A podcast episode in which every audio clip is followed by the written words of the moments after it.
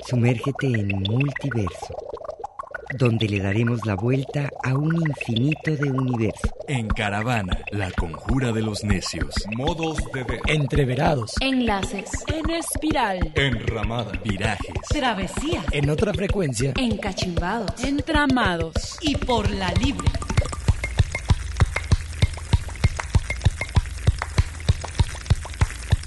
Esta es una producción de la Coordinación General de Extensión y Acción Social.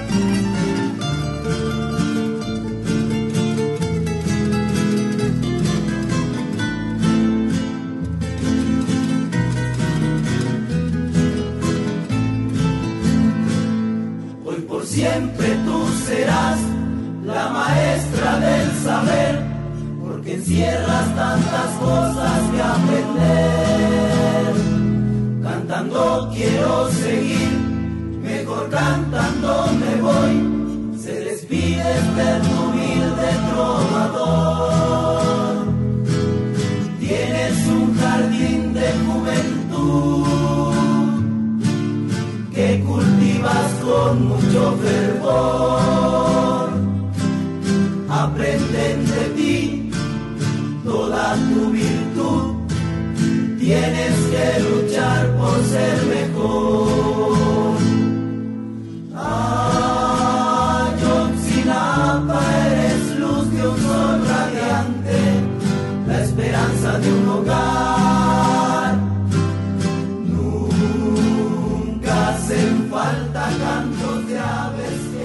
Buenos días tengan ustedes en este sábado 24 de septiembre. Bienvenidos a este programa especial Territorios y Multiverso juntos, Terriverso, Multitorios. Buen día, Arturo. Muy buenos días, estimada Margarita. Saludos, eh, muchas gracias. Pues sí, eh, con este recuento especial eh, del normalismo en México que trataremos hoy y pues desgraciadamente un aniversario luctuoso para, pues ya ahora sí, como lo dijo ya eh, la nueva fiscalía, la Comisión por la Verdad, ya eh, por estos estudiantes desaparecidos de manera forzosa fue reconocido por el Estado, que fue un crimen de Estado.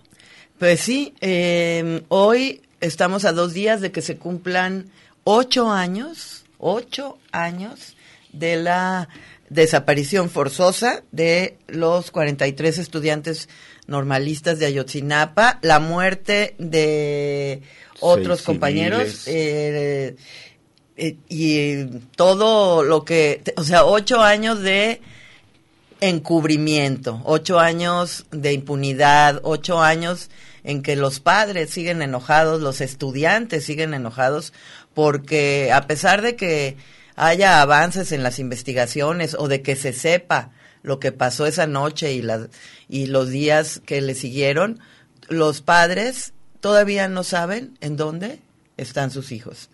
En dónde están sus hijos.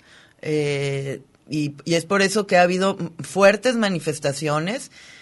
hubo una en la Embajada de Israel, en donde eh, sí también hubo disturbios y pintas relacionadas al, al, conflicto entre Israel y Palestina, de las cuales se deslindaron los padres de familia. Sin embargo, la manifestación que sucedió ayer, Arturo, afuera del, campo, militar, número uno, número uno eh, pues eh, escuchaba yo a Vidulfo Rosales hoy en la mañana decir, bueno, todas estas manifestaciones como parte de la Jornada Nacional de Lucha ante la deuda de justicia del Estado, eh, escuchaba en la mañana a Vidulfo Rosales decir que estas son manifestaciones legítimas, legítimas, o sea, yo eh, ante unos padres, ante estudiantes, ante hermanos, ante primos, ante de eh, estudiantes que ya sabemos que el Estado fue el culpable, que el ejército fue participó culpable, participó no solo como testigo, como se pensaba, o, o, por omisión, o por omisión, sino que participó de los hechos, que las autoridades participaron en los hechos. Y entonces, eh, ¿cómo es posible que la nota de algunos periodistas sea, ¡ay no! Vandalismo, vandalismo afuera del campo militar número uno.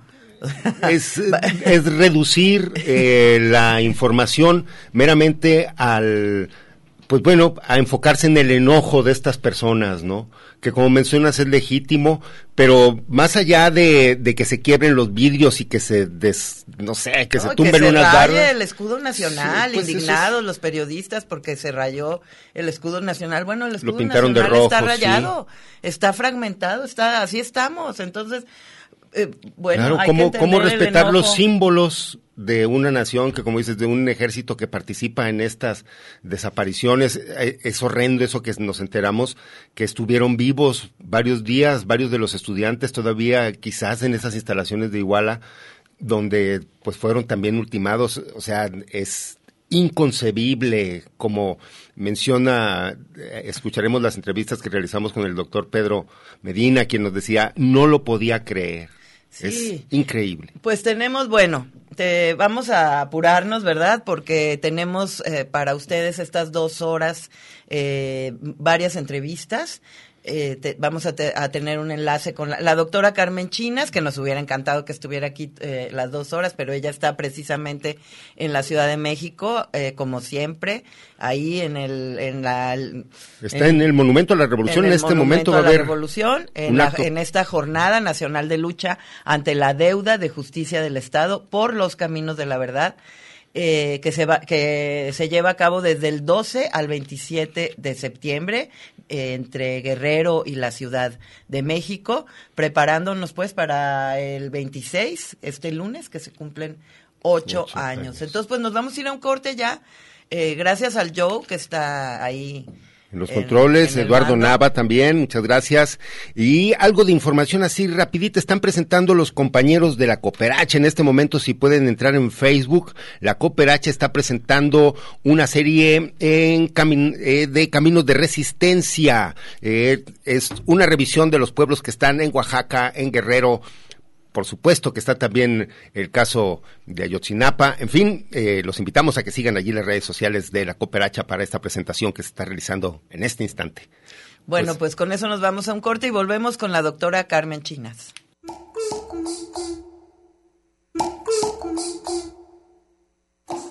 Desde cada rincón se mira el multiverso. Multiverso. Genera debate.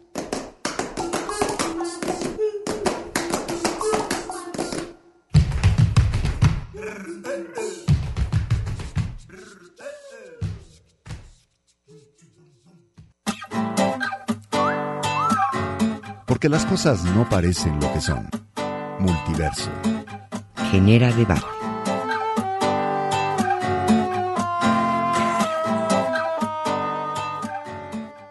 Sí, seguimos aquí en este Multitorrios Terriverso, en esta transmisión especial a ocho años de Ayotzinapa. Y un abrazo a María Gracia, que eh, ella dice vandalismo es desaparecer a estudiantes y ciudadanos. Un, un saludote a, a, a, María Gracia, quien estuvo también muy presente a, eh, acompañando a los padres y a los estudiantes desde este 26 de septiembre de, del 2014.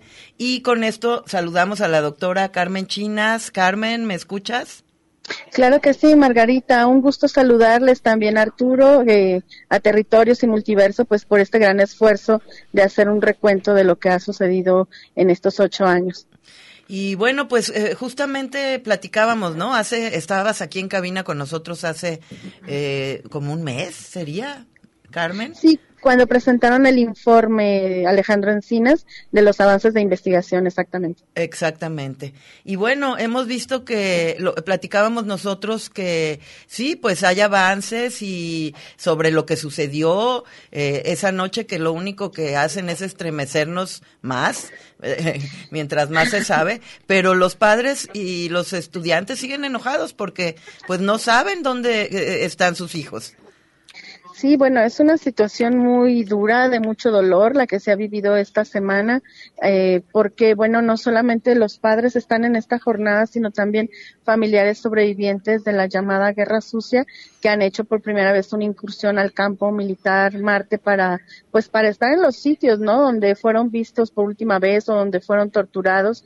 Y por otro lado, también los diputados que aprobaron tipificar la desaparición forzada como delito de lesa humanidad. Entonces, creo que esta semana sí es difícil.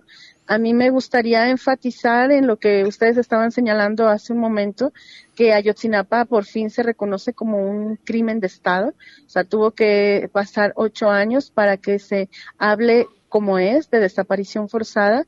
Y bueno, hoy sabemos con toda certeza que lejos de realizar una investigación que tuviera como propósito localizar de forma inmediata a los normalistas, que tuviera un enfoque de derechos humanos y apegada pues a un proceso forense científico, en realidad lo que hizo el gobierno de Peña Nieto a través de funcionarios como Murillo Karam, que ya está preso, o Tomás Herón, que está prófugo de la justicia, como ustedes señalaban al inicio, pues en realidad construyeron una gran mentira que impidió en los hechos saber la verdad y localizar con vida a los 43. Y bueno, también con ello, pues, eh, obstaculizar el acceso a la justicia para las familias y pues hasta hoy la aplicación de sanciones oportunas a los responsables.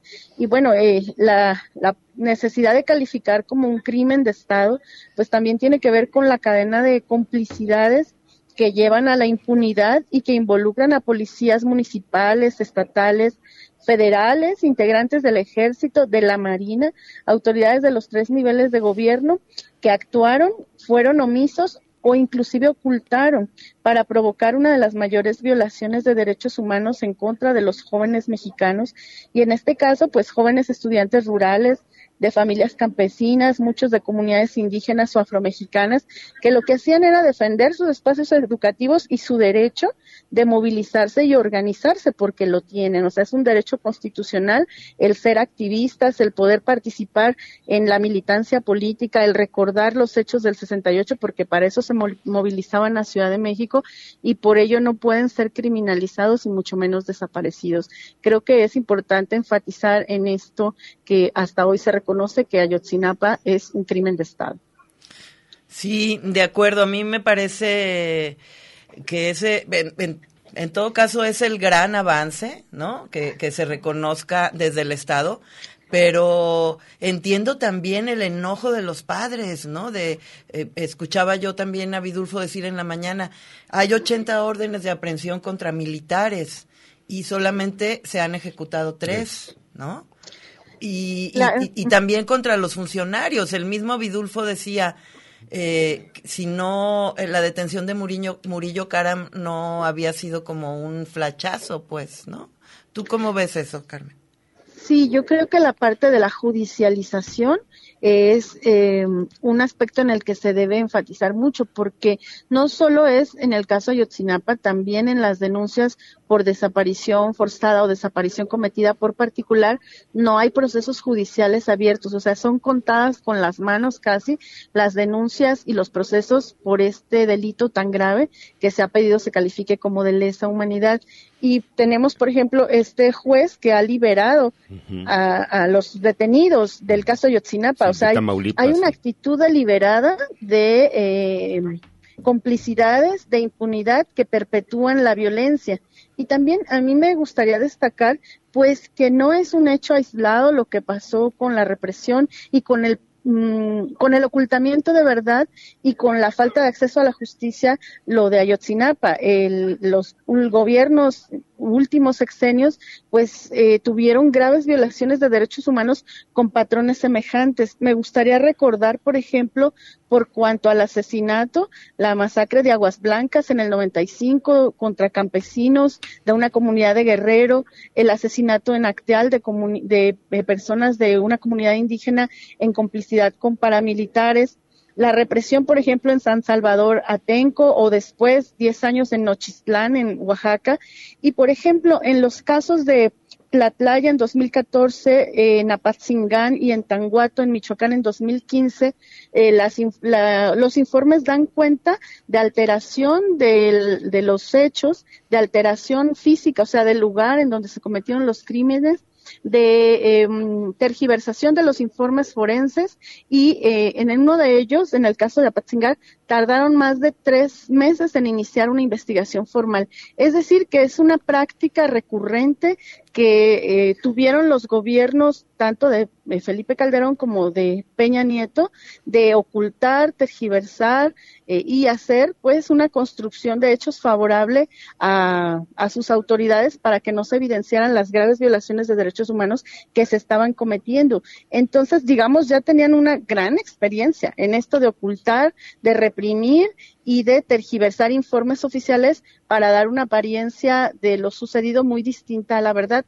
Por eso, en el caso de Yotzinapa también es muy importante y los padres tienen toda la razón en el sentido de que hay que llegar a la verdad porque han sido tantas mentiras desde las tragedias anteriores y en este caso sobre la desaparición de los 43 que para que haya una Em, digamos, una tranquilidad o una certeza social y de los familiares respecto a lo sucedido, tiene que haber una investigación de fondo y por eso se sigue exigiendo que se implementen todas estas órdenes de aprehensión porque los responsables seguramente tendrán que dar sus declaraciones y contribuir a fortalecer este hilo narrativo que ha empezado a tener sentido de qué fue lo que le pasó, quiénes se los llevaron y qué hicieron con sus cuerpos, que apenas hasta hoy se hace una reconstrucción de esa manera de lo que pasó en la noche del 26 de septiembre. Entonces, pues los padres tienen toda la razón y es necesario. O sea, el tema de la justicia es un, un pendiente que como sociedad debemos también apuntalar a el esclarecimiento. ¿Por qué? Porque con ello se da un paso, aunque sea pequeño, para combatir la impunidad. Sí, y fíjate, imagínate lo que sentirán los padres. Yo ahorita estaba pensando, primero de escuchar aquella verdad histórica espeluznante, ¿no? De que los habían, eh, ¿no? Y ahora de escuchar eh, eh, las atrocidades, las atrocidades que se que vienen en, el informe, ¿no? Y lo que lo que pasó con sus hijos. Entonces, bueno, enojados es poco, ¿no? Y, y, yo resaltaría, doctora, como bien menciona también, que eh, desgraciadamente es una serie de tragedias que, como si bien apunta más de 50 años de guerra sucia, es resultó totalmente, pues, eh, sí, eh, pues bueno, no solamente esta cuestión terrorífica de que los estos estudiantes, como dice, estaban tratando de eh, obtener los recursos, los camiones, los autobuses para irse a la conmemoración del 2 de octubre, que ya de por sí es una, una fecha marcada por una tragedia política en el país, ¿no? Y estos estudiantes se enfrentan a no directamente a una cuestión política, porque vemos aquí que estuvo más bien una cuestión como de drogas implicada, ¿no? Pero donde vemos que están implicados también todos los órdenes de gobierno, o sea, es algo, sí, o sea, 50 años después, tragedias similares por motivos distintos, pero que la pagan los estudiantes. Así es, no es, digamos, un accionar directo en contra de la acción de movilización que realizaban, pero es que hay una historia de represión contra las normales rurales sin, y sin ese contexto no se puede entender también la atrocidad con la que se comete el crimen. Y también pensar que en muchos sentidos el crimen organizado ha servido como de diría yo, de fuerza paramilitar para ir en contra de eh, organizaciones de carácter social.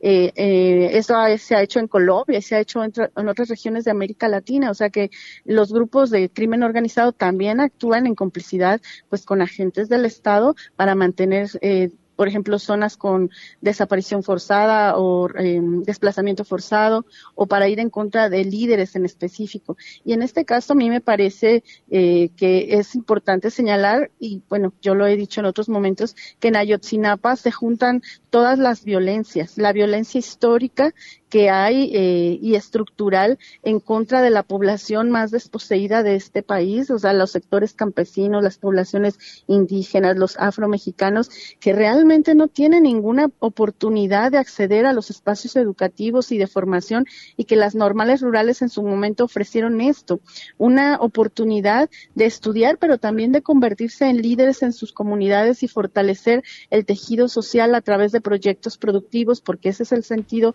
del normalismo pensado así en los años 20 y pues la violencia que generó un sistema económico eh, que se aplicó en América Latina y en el mundo a partir de los ochentas en donde lo que importa son cuestiones privadas y no pasa nada si hay van por encima de las comunidades y toda una estrategia de extractivismo y despojo de territorio en aras de la economía transnacional. O sea esa cuestión geopolítica pues también está muy presente porque estamos ante las comunidades más vulnerables. Entonces esta violencia estructural de la desigualdad y la pobreza se suman los estigmas sociales que se construyen en torno a aquel que pretenda movilizarse o defender su territorio, los derechos humanos o el derecho de organizarse y accionar políticamente a favor de la gente pobre, de los más desfavorecidos. Es como si se viera mal, ¿no? Como si el sistema político solo debe ser para las élites y aquellos eh, sectores de la población de base, pues, eh, que quieren movilizarse y accionar, pues para ellos solo hay represión. Y bueno, todas esas violencias directas que, como decía Margarita, estremecen, o sea, realmente es perturbador leer lo que hicieron con estos chicos y que además no tuvieron oportunidad, digamos, de buscarse. O sea, por lo que se ha reconstruido ahora, habrían sido asesinados en el mismo momento en que los detienen, salvo este caso de los seis que, que quedaron a resguardo de un militar y pues los asesinaron después. Pero entonces no tuvieron ninguna oportunidad de nada. O sea, eso creo que también para los padres debe ser durísimo. Durísimo. Y eh, Carmen, antes de despedirnos, que yo sé, eh, sabemos que andas allá, eh, que nos platiques eso, ¿qué está pasando allá? en este momento y qué, qué va a pasar. ¿Cuáles son las acciones para el día de hoy? Hacia hoy y hacia el 26.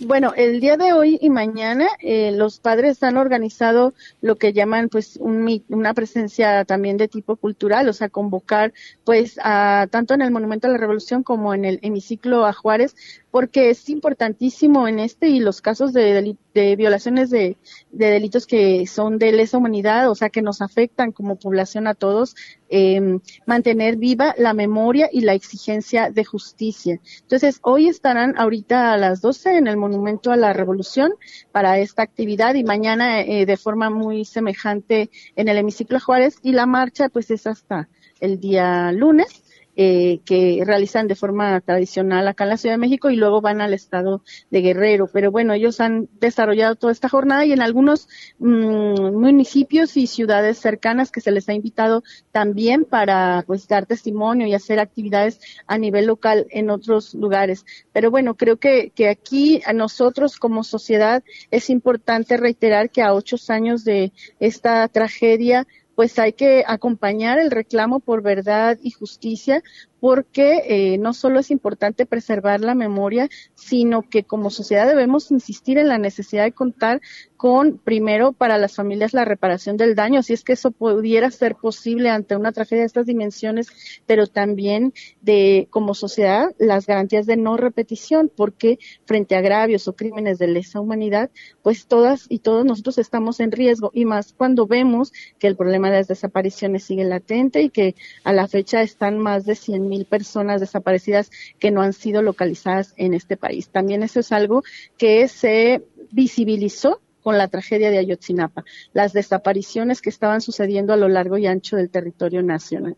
Así es. Y aquí en la Universidad de Guadalajara, en el CUSH, eh, ¿qué, va, va, a haber algún acto especial? Bueno, eh, nosotros como seminario de desapariciones y resistencias tenemos una sesión sobre el caso Ayotzinapa, que es el, pero sería este el viernes 30 de septiembre a las 4 de la tarde en Cush Belénes. Y pues, eh, por lo que sé, había mm, otras iniciativas, por lo menos de montar, por ejemplo, el salón de las personas desaparecidas, colocar carteles, es decir, que se viera también en el espacio universitario, pues este acompañamiento y solidaridad desde el día lunes 26 y en el caso del seminario que colaboro con otras colegas, eh, es nosotros el 30 de septiembre realizaremos una conversación, una charla sobre los avances que se han presentado y sobre la postura de las familias. Eh, doctora, y pues también yo aprovecho para felicitarles porque siempre ustedes que han acompañado al, tanto a los padres de los normalistas como a los abogados que eh, pues van siguiendo este caso, eh, ustedes también han realizado actividades culturales, invitado a artistas a sumarse a todas estas manifestaciones, a que también la cultura y el arte se integre a todo este reclamo y denuncias políticas. Claro que sí, porque el arte es una forma de sensibilización invaluable. A veces yo, pues como quien trabaja como investigadora del tema pueda presentar datos o circunstancias y quizá me escuchen, pero cuando ven una manifestación artística, un relato, una expresión gráfica o de pintura, bueno, eso este llama pues al corazón, si se puede decir de esa forma, ¿no? Y surge la empatía inmediata y la necesidad también de reclamar justicia y que pues estos hechos no queden impunes. Creo que, que las ciencias sociales tienen muchísimo que dialogar con las artes para exigir eh, verdad y memoria y que bueno que estas tragedias no se repitan nunca más. Carmen, pues muchísimas gracias, como siempre aquí en Multiverso Territorios. Tu voz, tu palabra, tu testimonio es muy importante. Y bueno, pues aquí seguimos eh, y un abrazo hasta allá. Sí, y qué bueno, qué bueno que sigo escuchando. Sí, qué bueno que, que, está dando también este acompañamiento y que pues este sí este comité eh, de análisis de desaparecidos de la propia universidad pues que esté así cerca de la gente que lo necesita. Eso es muy importante. Y qué bueno que sigues escuchando porque no te pierdas la entre seguimos con una entrevista eh, eh, muy ilustrativa de lo que tú decías de la importancia del normalismo rural con que hizo mi compañero Arturo. Qué buena entrevista, Arturo. Eh, vamos, la siguiente semana la tendremos completita. doctora, bueno, antes, primero nos despedimos y ahorita presentamos esta entrevista, pero doctora, muchas gracias y saludos. Seguiremos en contacto. Muy amable como siempre. Gracias por el espacio. Hasta luego. Ah, al contrario, muchas gracias. Siempre y siempre en disposición la doctora Carmen Chinas. Muchas gracias. Y bueno, pues esa entrevista, regresando directo del corte, vamos a ligar la entrevista. Sí, con uno de los, pues, eh, actualmente un doctor eh, quien recibió una presea eh, por, precisamente por su gran trayectoria como maestro normalista, el doctor Pedro Medina, quien de seguro nos debe de estar escuchando allá en Chihuahua. Vamos a un corte y regresamos. Multiverso en territorios. Territorios en multiverso. Multiverso en territorios. Territorios en multiverso. Maestro Pedro Medina, usted ha sido recientemente condecorado por esta distinción que le realizan pues la comisión dictaminadora de este Frente Nacional de Egresados de Normales Rurales con esta presea al mérito espíritu de San Marcos, José Santos Valdés, que nos pudiera hablar de este gran personaje que se le está haciendo un reconocimiento también en este centenario que tienen las normales rurales en México. Tenemos una explosión de normalismo rural que hacía mucho tiempo queríamos formar, pero que hasta ahora al calor de la explosión popular, yo diría, se animaron los compañeros, compañeros ancianos de 80 y 90 años, con jóvenes de 20, 22, 23 años. Es una unión de generaciones. Dijéramos que es una historia educativa de México, que no está en la historia educativa de México como debía de estar. Estamos buscando una entrevista con el presidente de la República, que yo creo que pronto se dará. Estamos organizados de una manera todavía no formal y ojalá tampoco se formalice. Que hiciéramos que fuera por asociaciones de las escuelas que sobreviven y aún de las que desaparecieron. Tenemos una asociación de exalumnos de la Normal Rural de Salaices, Chihuahua, que fue clausurada en 1969. Y aún a pesar de que la escuela fue clausurada y que está en ruinas el edificio, lo hemos logrado ir levantando el edificio y estamos mm, buscando la manera de su reapertura. Como se logró la reapertura de la Escuela Normal Rural del Meche Hidalgo por el presidente de hoy, yo fui muy cercano al maestro Valdés y de hecho me fui a San Marcos porque él siempre hablaba de San Marcos. No podemos decir que fue su escuela consentida porque él lo catalogamos como el padre de las normales rurales. Y fíjese nomás quién le puso ese nombre, Lucio Cabañas. Y le hemos seguido llamando así porque en eso estamos de acuerdo. En efecto, el maestro José Santos Valdés es un paradigma del maestro rural contemporáneo, casi casi un apóstol. Necesitamos maestros con una convicción así de honda, que vayan a los lugares más recónditos del país, que vivan en la comunidad, que se funcionen con la comunidad necesitamos una transformación cultural del México de nuestros días y para eso necesitamos a las normales rurales. Está muy bien lo que están logrando con el caso Ayotzinapa, que nos duele en el alma y que fue la clarinada que despertó al normalismo rural. Estamos muy ofendidos. Eso no se hace. Es un filicidio. Es el asesinato de las nuevas generaciones por gobiernos neoporfiristas. Bueno, yo no lo creía que fuera cierto. José Santos Valdés simboliza todo eso para nosotros. El maestro Valdés, sí, sí, era de ideas avanzadas, por aquel entonces las más avanzadas, pero él era ante todo un patriota, un mexicano que anhelaba una transformación para México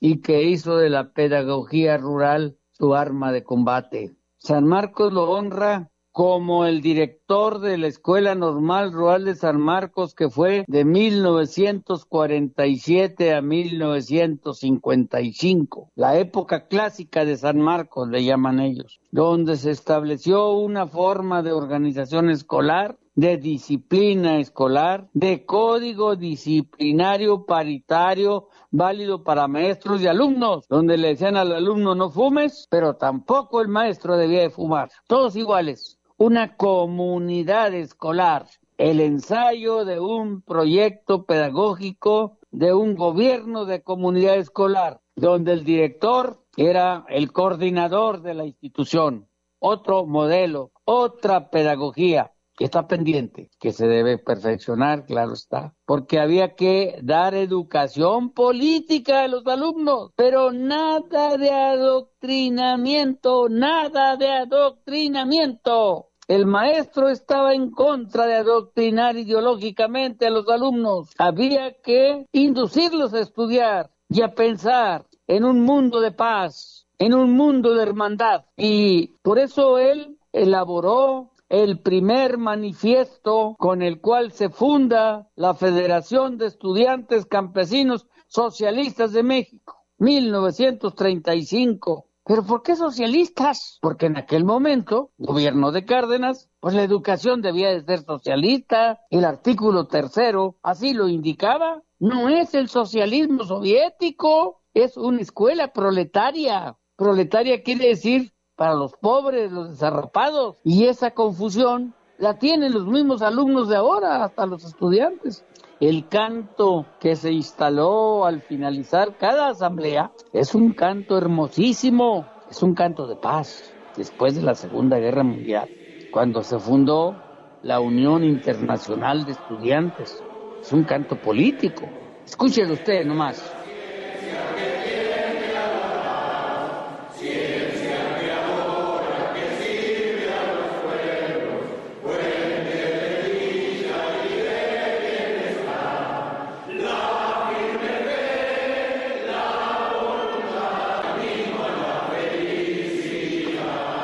Canto, si usted lo escuchan mis hermanos y hermanas de la normal rural de Atequiza, ya no lo conocen. Lo dejaron de cantar en 1969, cuando el gobierno de Díaz Ordaz reprimía todo lo que oliera a lucha estudiantil. Clausuraron las sociedades de alumnos, prohibieron la Federación de Estudiantes Campesinos Socialistas de México.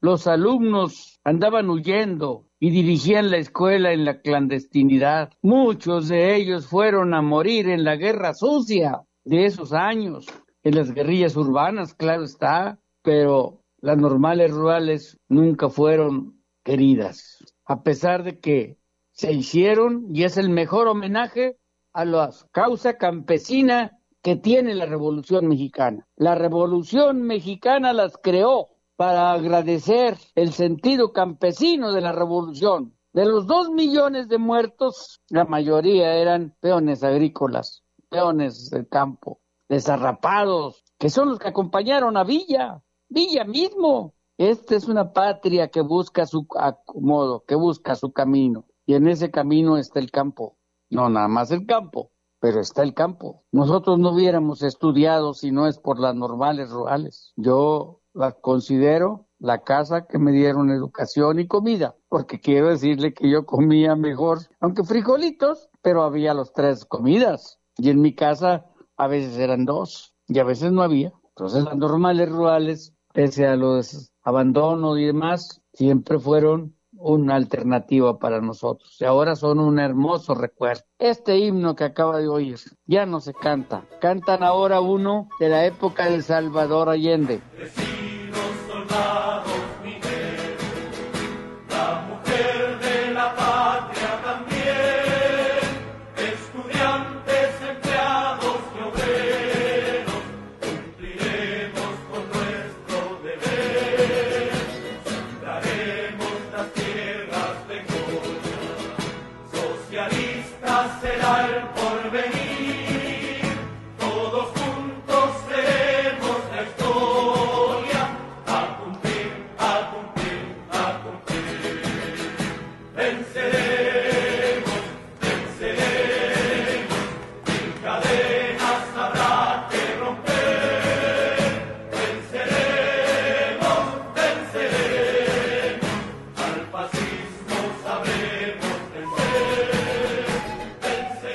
se reabrió la FEXM en el 72.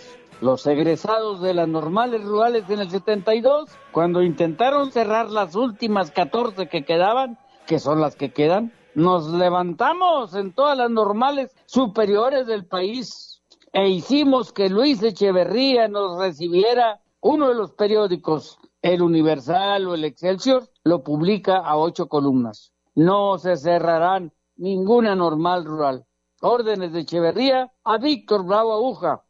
Firmamos un documento que tiene que estar por ahí en los archivos del gobierno, que urge que lo localicemos, porque queremos que este gobierno de la transformación reabra las normales rurales que cerraron y que a los campesinos se les haga justicia. Claro que vemos gente que ya ancianos estaríamos dispuestos a ir a trabajar gratis un tiempo, mientras que la acomodan pero que se reabran las normales rurales. O otra modalidad, pero que sea alternativa educativa para los hijos de los campesinos. Este es el centenario del normalismo rural.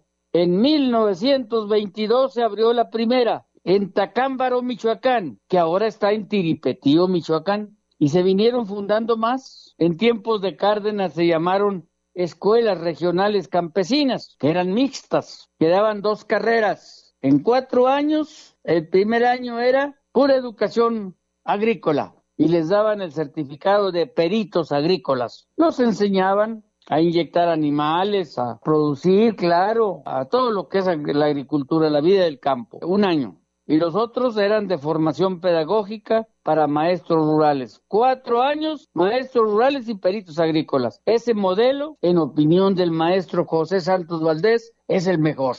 Fiel al cardenismo. Cuando llegaba Cuauhtémoc Cárdenas a un mitin a Torreón o a Gómez, era el primero que llegaba a la plaza, un ancianito que se sentaba allí. El maestro Valdés murió con las botas puestas de maestro rural. Esa ética, yo le llamo ahora ética de la liberación, porque nos saca del egoísmo individualista en que nos han formado. El proyecto educativo neoliberal es nefasto hasta en eso. Forma sujetos calculadores y egoístas y no gente que piense en la comunidad. A nosotros se nos metía la mística de la comunidad y eso no es ser comunista. Eso fue lo que le falló a los soviéticos. Yo siento que a México lo que le falta es cultura política, a partir de una nueva visión histórica. La historia de México debe incluir una buena historia educativa. Y en esa historia educativa deben ir la historia de las normales rurales y el paradigma nuestro que es José Santos Valdés. Por eso al ayuntamiento de Lerdo ya le andaba cuando intentó quitarle el nombre del nombre del maestro a la avenida principal de José Santos Valdés que comunica a Lerdo con Gómez Palacio. No sé dónde anda ese asunto, pero a Homero Martínez, el alcalde, ya le anda. Quiso quedar bien con el gobernador Rosa Saiz Puro y le quitó el nombre. Y nos hemos revelado y estamos denunciando eso. Y eso también queremos tratarlo. No se puede tratar así a tan insigne maestro por unos ignorantes de la historia de su patria, como es Homero Martínez, el alcalde, y Rosa Puro, el ex gobernador panista de, de Durango que nada hizo para merecer ese, ese honor de los lerdenses. Vea usted cómo el nombre del maestro José Santos Valdés nos incendia, nos convoca. Hay una historia detrás de él. Allí en la comarca lagunera está la cueva del tabaco donde estaban los archivos de la nación que escondieron los habitantes del Gatuño para protegerlos de los franceses. Y ahora está allí un monumento a don Benito Juárez. Esa es obra de quién? De José Santos Valdés, cuando estaba en su retiro en la mesa técnica de la Dirección General de Educación de la comarca lagunera. Yo estaba en cuarto de primaria, por ahí, tercero cuarto de primaria, en el ejido Purísima, donde nací. Es un hermoso lugar, cerca de Matamoros, Coahuila. Por eso, el presidente Benito Juárez les entregó al Gatuño una cantidad de terreno por decreto donde iba el bisabuelo del maestro Santos Valdés, que luego le heredó su terreno a don Pedro Valdés y don Pedro a su hijo José Santos. Allí en ese terreno de la familia Valdés se puede edificar algún centro educativo importante. ¿Por qué no la normal rural de Coahuila, que estaba en Santa Teresa, Coahuila, municipio de Madero? Ahí se pudiera hacer una, una institución de educación rural hay, hay donde, habiendo voluntad. La comarca lagunera ahí está, haciendo grandes esfuerzos, a pesar de sus malos gobernantes. Multiverso en territorios. Territorios en multiverso.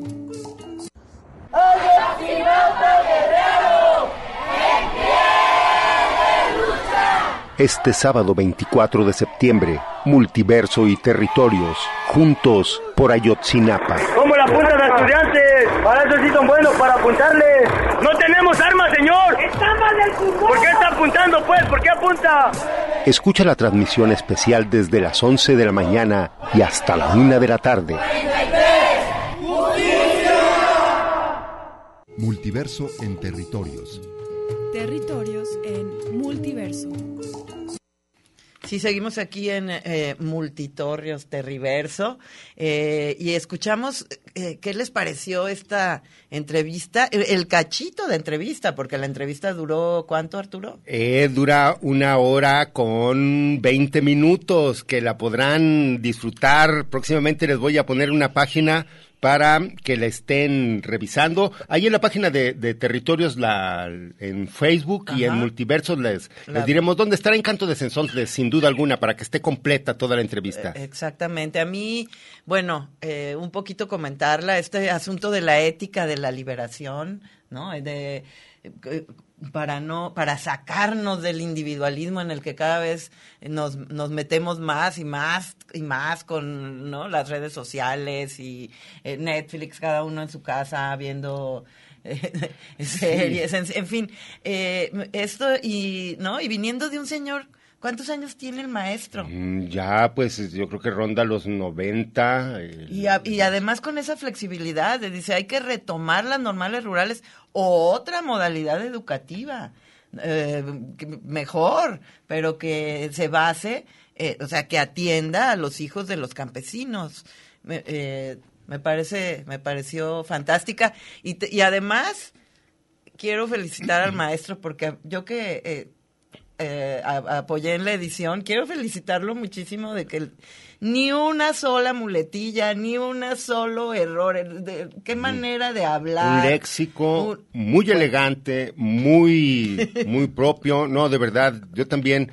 eh, No se sé, ve a lo mejor nos está escuchando, ¿verdad? Esperemos que sí, eh, una felicitación, pero se ve luego, luego cómo se cultivaba la gente del siglo pasado. No, bueno, ¿Te y además- Qué finera, Eh, qué bueno, finura. ya lo hemos platicado muchas veces aquí en, en Territorios, en Multiverso, y lo platicaba también la doctora Carmen Chinas, ¿no? La importancia de, de conocer y de saber eh, la historia de estas normales rurales, de cómo desde que nacieron, bueno, tuvieron un ratito de tregua en lo que duró Cárdenas, pero a partir de que México entra a este modelo de industrialización y que cambiamos un poco de giro, eh, las normales rurales han tenido que sobrevivir eh, eh, siempre, han, han tenido que exigir sus derechos, por eso esta tradición de manifestarse, por esto, por, e- tra- no es tradición porque les gusta, sino por eso esta práctica, han obligado. ¿no? De buscar que pa- para tener mejores condiciones, ¿no? Alimentación. alimentación. Y esta historia que cuenta además eh, el profe, a mí que me tocó en- entrevistar a más normalistas rurales, efectivamente, cuando ellos llegaban a la normal rural, el hecho ya, por ejemplo, de tener tres comidas al día, ah, eh, Te permite estudiar de mejor manera. Exactamente, y era para algunos un choque cultural muy fuerte. Algunos venían de comunidades en donde eh, uno, un- uno de los profes de Atequiza me contó que él jamás había usado zapatos, ¿no? Y entonces ahí les daban, eh, les daban botas. Eh, el, maestro Pedro que nos está escuchando podrá corroborar que no miento. Nos cuenta este compañero que él nunca había usado zapatos cuando llegó a la... es más, no fue en la normal, que, que, sino antes había, bueno, pues los internados indígenas, ¿no? De la primaria también. eh, los Como muchachos, albergues, sí, eh, sí, eh. Iban a, a estos albergues. Y cuenta este profe que él traía las botas puestas en, caminaba, seguía caminando descalzo y traía las botas puestas en el hombro, primero para que no se le gastaran, porque no eran sus Estaban nuevas. Y, y segundo porque le molestaban, ¿no? Si él No estaba acostumbrado. a andar descalzo, en fin. Eh, yo creo que es importante y más ahora eh, leía yo un artículo de, Penny- de la periodista Penny que decía cómo ha sido una historia de, encubri- de encubrimiento, pero además cómo la sociedad también ha mostrado el, racismo y el clasismo eh, eh, al muchas veces referirse despectivamente en contra de estos estudiantes, ¿no? Por eso lo que decía Carmen de que eh, es importante hablar de que fue un crimen de Estado, de que son estudiantes, eh, como decía el profe Pedro, que, que se forman en una cultura política, que eso fue lo que, por ejemplo, yo estudié cuando hice la tesis. ¿Cómo, ¿Por qué esto? O sea, todo el proceso que viven estos muchachos, de además de, de la currícula de, para aprender a ser normalistas, Eh, pedagógica, sí. toda la, la formación política que tienen, pues en la realidad. Y claro, tienen círculos de estudio que luego pues les, les, les conecta todo lo que viven eh, en, en la práctica, ¿no? Entonces sí, Pues muchísimas gracias al maestro Pedro por esta. Sí, no, esta pues entrevista. al doctor y pues que está también de plácemes porque pues acaba de recibir, como bien te digo, este reconocimiento. El maestro pues allá procedente del ejido La Purísima del municipio de Matamoros de la Laguna, allí en Coahuila. Y eh, pues eh, esta presea que le otorgaron, que tiene que ver pues con su trayectoria, con ese reconocimiento al, pues a la labor como, como normalista, eh, pues esperemos que sea reconocido no solamente él, sino como bien mencionamos, hay muchos maestros No, que les hace falta, que- hace falta mucha justicia para los normales rurales. Es que lo, y la- lo que él decía, que se vayan, por eso, por eso los maestros misioneros, y es lo que ya nos había también contado el profe Casillas, la importancia de estas normales, además eh, de estos maestros, es que no hay nadie que se quiera ir a los eh, rincones a donde se van ellos a trabajar. Ahora, bueno, ya casi hay acceso por caminos eh, eh, a, casi todo México, no a todo, ¿verdad? Pero a estos profes les tocó caminar. A un profe que me tocó entrevistar que se fue, le tocó la Sierra Birrárica y, y cuando el inspector lo mandó, le dijo, eran ocho horas de camino. Y le dijo, ¿y por dónde? Pues por donde veas el camino más, ca- más caminado. Las veredas, pues sí, las ¿No? veredas más andadas. No me dejará mentir el profe Pedro que nos está escuchando. Y esta es una de muchas experiencias, ¿no? Entonces sí, eh, y además, much- algunos son de esa comunidad. Muchos, muchos, algunos se van a sus mismas comunidades en donde, en donde se habla la lengua que ellos hablan. Cosa que también es muy, muy, muy importante. Y bueno, ya sabemos que muchos de estos profes, pues no nada más la hicieron de profes, sino que la hicieron de abogados, de eh, Pues, eh, médicos, es- médicos, veterinarios. veterinarios, ah, y le entraron a la lucha de las tierras que había en las comunidades, etcétera, etcétera. Y eso también me pareció muy interesante del análisis que hace el doctor eh, Pedro Medina en el sentido de cómo vincular las normales con el trabajo de la agroecología, con esta cuestión del trabajo del campo, de la autosuficiencia alimentaria también. Exactamente. Y tenemos otro testimonio, ¿no? Arturo? Así es, pero pues bueno, le- desde aquí le mandamos un saludo al maestro, al doctor Pedro Medina, que también me encargó mucho que le mandara saludos a la maestra Rufina Reyes, que la estamos esperando, y también al maestro Ignacio Salas Carrillo, quien también fue pues su secretario dentro de este sindicato de estudiantes eh, comunistas, socialistas de México. Pues bueno, vamos. Federación, de, Estudiantes Campesinos, Socialistas de México. FEXO. FEXUM. Así es. Vamos a escuchar ahora este testimonio de otro, otro profesor normalista, el maestro Jesús Illescas, eh, quien nos comparte esta reflexión sobre el papel de los maestros democráticos y además nos propone realizar un análisis concienzudo a los actuales modelos educativos. La globalización es un fenómeno muy real en todo el mundo que afecta todo lo que toca. Está destruyendo nuestras costumbres, nuestras tradiciones. Los dueños del poder político, del poder económico, se aferran en destruir nuestra cultura, en enterrar todo el legado histórico del pueblo mexicano que actualmente dan vida a todos los pueblos originarios. Todo está supeditado a las leyes del mercado económico mundial y la educación no escapa a este nuevo orden de corte capitalista. En este sentido, como maestros democráticos, por obligación moral, por principios éticos y por democracia, tenemos que reflexionar cuál va a ser el papel del maestro democrático para seguir defendiendo la laicidad, la gratuidad de la educación en nuestro país. Desde mi punto de vista, lo ocurrido en Ayotzinapa, Guerrero, es un solo ejemplo de cómo las fuerzas globales, en complicidad con los gobiernos en turno, siguen sembrando el terror para desaparecer a las escuelas normales. A toda costa quieren borrar de nuestra memoria histórica el vínculo de lucha que han tenido las escuelas normales en la historia de la Coordinadora Nacional de Trabajadores de la Educación. Quieren desaparecer de nuestro pensamiento el papel tan importante que han jugado las escuelas normales en la gestación de los principales movimientos sociales surgidos en los años 70 en nuestro país. Como ejemplos, cito los movimientos de lucha a favor del pueblo encabezados por los profesores Lucio Cabañas Barrientos, Genaro Vázquez Rojas, Misael Núñez Acosta, Arturo Gamis, entre otros. En cuanto al nuevo modelo educativo denominado Escuela Nueva, considero que es un refrito de todas las reformas educativas que se han implementado en nuestro país desde el año 1992 a la fecha.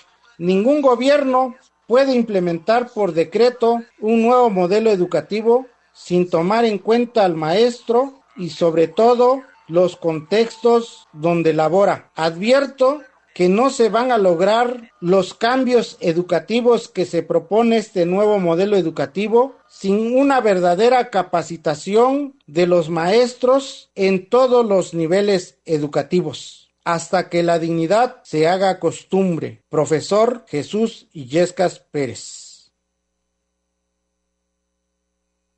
Multiverso en territorios. Territorios en multiverso. Multiverso en territorios. Territorios en multiverso. Y seguimos en territorios. En este momento hacemos un enlace hasta la Ciudad de México con el papá de uno de los estudiantes de la normal de Ayotzinapa, el señor Mario César González. Muy buenas tardes, señor Mario, saludos. Saludos, buenas tardes pues con todo respeto, desde acá, desde Guadalajara, desde Radio Universidad, pues solidarizándonos también con esta jornada de acciones por la verdad y por la justicia. Eh, hemos estado platicando durante este programa, pues, eh, con especialistas de la universidad que están también acompañando a, a ustedes. Eh, y pues escuchando un poco de la historia de la normal, de las normales rurales, eh, también pues quisiéramos ver eso. Desgraciadamente, eh, decíamos, ya se reconoció que fue un crimen de Estado lo que les ocurrió a, a los estudiantes, que pues perdieron esa, esa oportunidad de servir a su patria como maestros. Creo que queda también ese hueco pendiente, lo que ellos nos dejan, de ese vacío que dejan en las aulas. Sí, Sí, este, pues lo normal es, sabemos que es, son, son escuelas para gente muy humilde, para gente que, que, que no tiene la, la, capacidad económica para, para asistir a una universidad de paga o, o ya se, llámese pública, porque también ahí piden libros, todo eso, y la normal, la normal lo obtienen todo. Entonces, este, son gente que, que lucha por y trabaja por una, por una educación y que, que a la vez son muy necesarias por, por las áreas y, el contexto de, de, los lugares a donde, a donde se van a, se van a trabajar. Pues creo que la, las normales son normales que se forman con conciencia para, para ayudar a los menos protegidos, a, los más desprotegidos, y creo que, que son, son muy necesarias. Y, y, ustedes en este momento eh, platicábamos también que los, los resultados de la investigación, bueno, hay avances tremendos acerca de, de lo sucedido, pero mmm, pues hay mucha deuda uh, para que haya una verdadera justicia. Eh, ¿No es así? Sí, sí, sí, desafortunadamente pues sacaron el, bueno, afortunadamente sacaron el, el, el informe de, de la COVAD, del cual nosotros no podemos desechar todo, pero también hay cosas muchas cosas muy delicadas que no se no se llevaron a cabo con, con exámenes técnicos de los cuales el el el, este, el GIEI este, los está haciendo ahorita en su momento. Entonces creemos que que ese, hay una parte del del informe a donde se tenía que haber primero hecho los exámenes técnicos y luego decirlo. Entonces creo que que, que si hay si hay avances muy, muy grandes pero también hay, hay fallas en técnicas en, en, en algunos lados. Y, yo creo que otro de los avances o aciertos es que también se permita al grupo de expertos investigadores independientes que realicen su labor, que en su momento fue obstaculizada por el gobierno de Enrique Peña Nieto. Sí, sí, pero también podemos decirle que hasta ahorita nunca tuvieron la información correcta ni, ni, ni, ni se la compartieron los de la COVAP, el, el presidente de la COVAP nunca se la, se, se la dieron a conocer la del informe al, al GIEI. Entonces, por eso que ahorita están analizando ellos de, de- de la información y las investigaciones que tienen ellos. Ya. En este momento, ¿cuál es su, su postura de, de los padres? ¿Cuál es la demanda eh, ante a los después de ocho años de que no saben en, en dónde están sus hijos? ¿Cuál es la demanda? Lo que ustedes le piden al, al gobierno. La demanda es que hay 83 órdenes de aprehensión y no se ha llevado a cabo ni una. Y ahorita resulta que acaban de, avisar de, de la COVAP, de, de gobernación, que nada más son 30, este, 43, o sea, quedaron volando 40 y 40 y 41. Y aparte de eso, la Fiscalía General de la República desestimó este, 16 órdenes de aprehensión que ya había dictado un juez. Entonces, este, prácticamente se está complicando la, la, la situación porque están como protegiendo al, ejército mexicano. Entonces, ese es la, el enojo y- y la rabia que tienen los padres. Eso es lo que lo que escuchaba, eh, lo que venía yo pensando después de escuchar a Vidulfo Rosales en la mañana que lo entrevistaban y de leer que eh, sea el gobierno que sea, ahí hay el ejer- eh, encubrir al ejército parece ser una mm, inevitable. Una práctica. Una práctica Sí. inevitable porque eh, al principio, pues, eh, es- este nuevo gobierno decía caiga quien caiga, va- ¿no? Eh, vamos a, va a haber justicia, pero parece que ahí es donde se, se topan con pared o cómo ven ustedes. No, aparte de eso, este, señorita este, Mesa, este, pues hay un decreto, un decreto presidencial que fue firmado por el presidente, por este Sandoval, por por todas las este, por todas las partes de las instituciones, los secretarios que firmaron ese decreto eh, de entregar toda la información y, y, este y no obst- obstaculizar, obstaculizar la justicia y sin en cambio eso es lo primero que están haciendo. Sí, esto, esto que usted menciona ahorita de, de que de 83 órdenes de aprehensión ya bajaron a 41 es, como dice usted, reciente, porque yo todavía escuchaba en la mañana al mismo Vidulfo decir que había 80 y tantas órdenes de aprehensión. Sí, lo que pasa es que están desestimando. El mismo fiscal ha estado yendo con el juez a desestimar este órdenes de aprehensión. Entonces creo que, que este que se están complicando las cosas.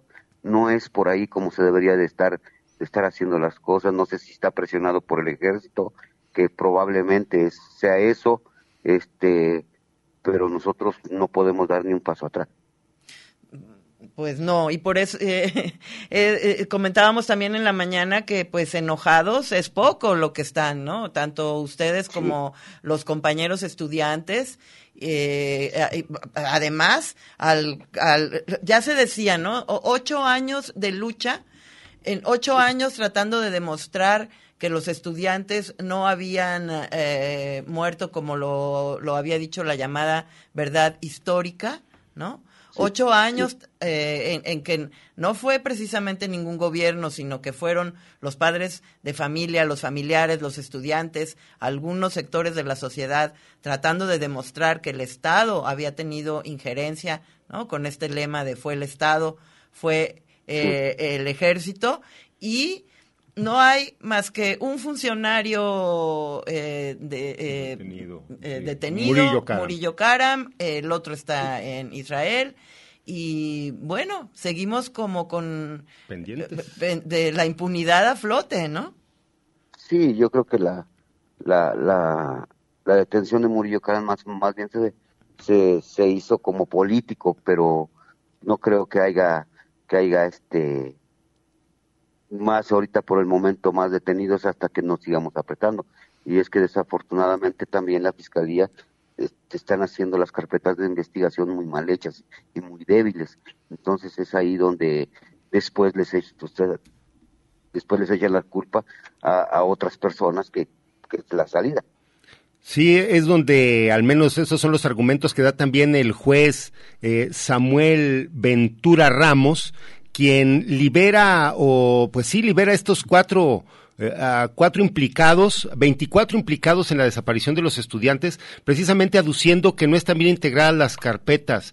Eh, creo que pues también esto no solamente es una burla y una afrenta hacia los padres de los 43, sino para todo el país. Sí, yo no sé si sea esa la estrategia para que este, luego luego salgan o en determinado tiempo te los puedan sacar. Entonces creo que, que estamos muy preocupados ahorita y, este y vamos a tener varias reuniones y vamos a tener otra otra jornada de lucha. Oh, pues, eh, señor Mario César González, em, están en este momento ahí eh, cerca del, del, Monumento a la Revolución, están también realizando actividades eh, frente al hemiciclo a Juárez, que es donde se encuentra la Comisión de Derechos Humanos eh, ahí en la Ciudad de México. ¿No es así? ¿Qué, actividades están realizándose? Ahorita estamos en el hemiciclo, va a ser un evento sociocultural y termina como a las 4 o 5. Eso hoy y mañana y ya nada más el lunes lo que tenemos programado la marcha y este y ya salimos de, de esta todavía falta el informe del muy pronto esperemos que dé del GIEI y a ver qué pasa. Ay, pues eh, Mario César González, padre de César Manuel González eh, Hernández, ah, ¿algo más que quisiera usted aquí a través de estos micrófonos comunicar a quienes nos escuchan? Nada, que, decirles que muchísimas gracias a todos aquellos que, que creyeron en nosotros durante ocho años y que siguen, siguen a, este, dándonos la oportunidad de que nos sigan acompañando y, decir, y decirles que que no es tanto como, como la, como algunos medios sacan que nosotros nada más estamos tapados o que, o somos mandados por alguien como, como, como hasta en su momento dice el presidente. Y no, no, no, somos mandados nada más por el dolor que, que, que, nos persigue durante días por, por, no encontrar a los chavos. Eso que dijo usted ahorita es muy importante, se nos había pasado. Efectivamente leía yo en la mañana que el presidente eh, llamó a a parar los actos vandálicos, como les llaman ellos, e incluso eh, se, se, atrevió a decir que si no estaban movidos por, por el conservadurismo, ¿no? Sí. sí. No, no, no es nada más un trauma. Traumas que, este, que deben de superar, nosotros no, no estamos movidos solamente. Lo único que nos mueve es el dolor por no encontrar a nuestros hijos y creo que lo hemos demostrado durante ocho años. Creo que, que, que nos hemos ganado el, el, respeto de mucha gente, de otra no, muy válido, pero, pero creo que, que, que, es muy digno lo que estamos haciendo y, y, estamos en todo nuestro derecho. Claro, eh, señor Mario César, me gustaría también que pues aprovechara este espacio para hacer una invitación al público a que se sumen el próximo lunes a las actividades y las marchas que pues esperemos se realicen a nivel nacional también. Y a nivel global de seguro.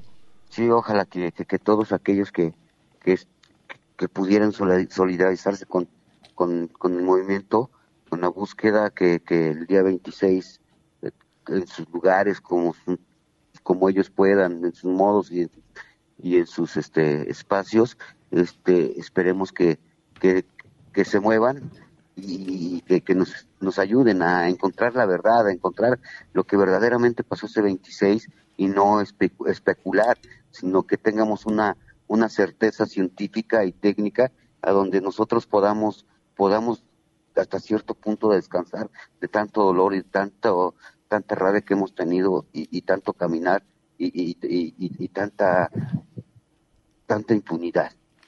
Y sea un, un parteaguas, un, la punta de lanza de, de muchos casos que se pudiesen resolver.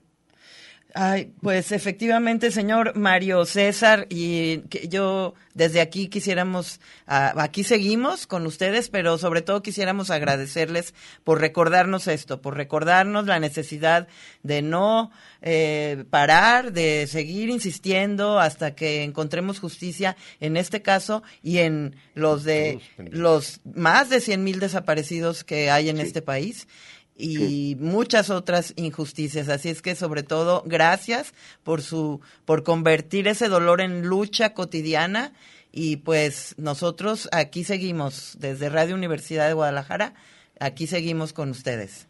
Muchísimas gracias, un abrazo a la mesa y y un abrazo a todos los radioescuchas. No, muchas gracias a ustedes y desde acá también pues un abrazo solidario y pues para compártalo por favor con todos los padres y madres de los normalistas y pues por supuesto que lo quisiéramos compartir con todas las personas que en México tienen la desgracia de padecer ese dolor de tener a alguien desaparecido. Eh, desde acá un abrazo solidario, eh, señor Mario César, y seguiremos en contacto, al menos eh, a través también agradecemos al Centro Tlachinolan de la Montaña de Guerrero la oportunidad de establecer estos contactos con ustedes. Muchas gracias. No, gracias a ustedes. Hasta, luego, un abrazo.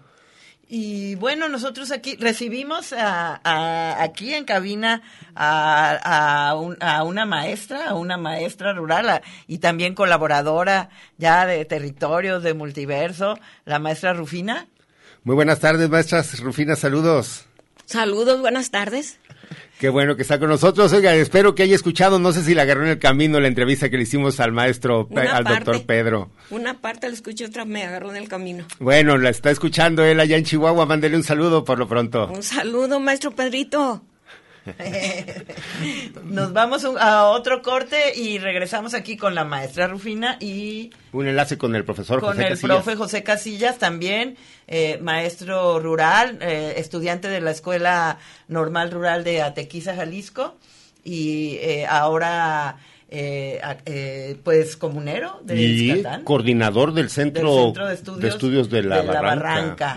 Así es que bueno, aquí seguimos. Multiverso en territorios. Territorios en multiverso. Multiverso en territorios. Territorios en multiverso. Sí, seguimos aquí en Multitorios Terriverso y como les decíamos, estamos aquí con la maestra Rufina, que nos platique, maestra, un poquito de su experiencia como maestra rural. Sí, sí, claro, adelante. Ah, Bueno, uh, nosotros cuando egresamos de la, del centro, yo egresé del centro regional de, Ciudad Guzmán, Jalisco, uh, siempre el concepto que nos uh, inculcaron fue que íbamos a tener que ir al medio rural a tratar de, de, transformar un poco a la gente, de, inculcarle ideas de progreso. Eh, teníamos también que enfrentarnos con algunas el poder de algunos caciques, lógicamente que nos dijeron que teníamos que, que enfrentar eso también. Y, y pues en ese concepto íbamos nosotros cuando egresamos, sabíamos que teníamos que ir con la gente pobre, con la gente que realmente necesitaba. Y, y yo, pues mi experiencia pues fue muy agradable. Claro que, que tiene uno que enfrentarse al hecho de que camina eh, distancias, de que hay lodo, de que mm, va a sufrir carencias, pero yo, por ejemplo, en mi primer año de servicios tuve un primer grado tan lindos. Qué barbaridad. ¿En dónde le tocó el primer año? El primer año lo, lo tuvimos en en los algo de los altos de Jalisco, de cerca de Arandas, por allá, en municipio de Tototlán. Ah, por allá. Sí. Muy linda, los, niños eran muy tranquilos, no, ¿Y era un, un, este, un primero, solo primero o era un grupo unitario de varios grados?